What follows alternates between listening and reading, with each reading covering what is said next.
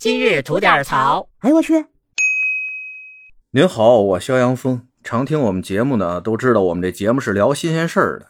但您说城管打人这事儿算新鲜事儿吗？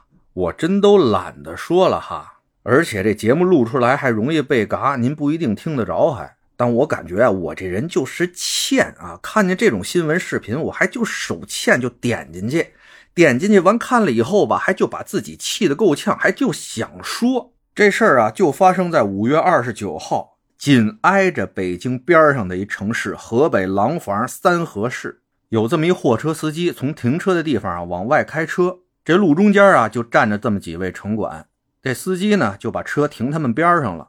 这路中间这几位吧就觉得这司机这车啊开的离他们近了，上去就质问这司机说：“你怎么开车的？没看前面有人呢吗？”这司机呢觉得他们站在路中间，自己也把车停下了，也没跟他们发生什么接触。于是呢，就开始跟他们讲理。这一讲理不得了啊，这老几位急了，其中一位上去就给司机一大嘴巴，还跟他说啊：“你再嘴犟！”眼瞅着看这司机的眼镜都快让给抽飞了啊！但这哥们还行啊，真忍得住气，也没还手，就是看着打他那人。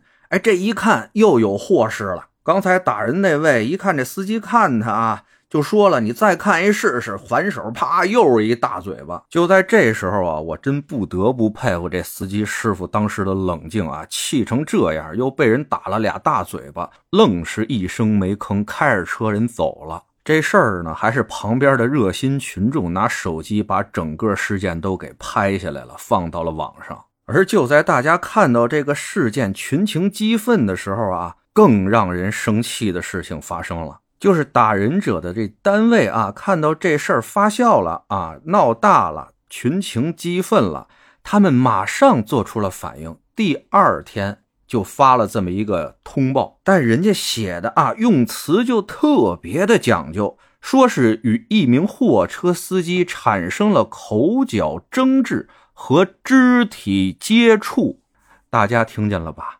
不叫打人。给你俩大嘴巴，那不叫打人，那叫发生了肢体接触。而最后这位打人者是怎么处理的呢？关了、拘了，还是给开了？没有啊，停职处理。这说白了，不就让你歇两天，等这风口过去以后出来接着干吗？难道打人不应该负法律责任吗？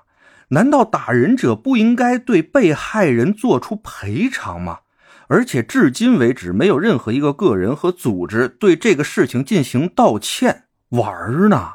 公理何在？不怕引起民愤吗？如果在这点事儿上面都不能做到一视同仁的话，那社会的撕裂会不会加剧？我们的公信力会不会进一步的丧失？真的对这种事儿，我想说的太多了，但是今天啊，只能说到这儿了。懂的都懂。最后我再说一句啊，就是你们对待人民群众那种嚣张跋扈的嘴脸，真妈的丑陋！哼。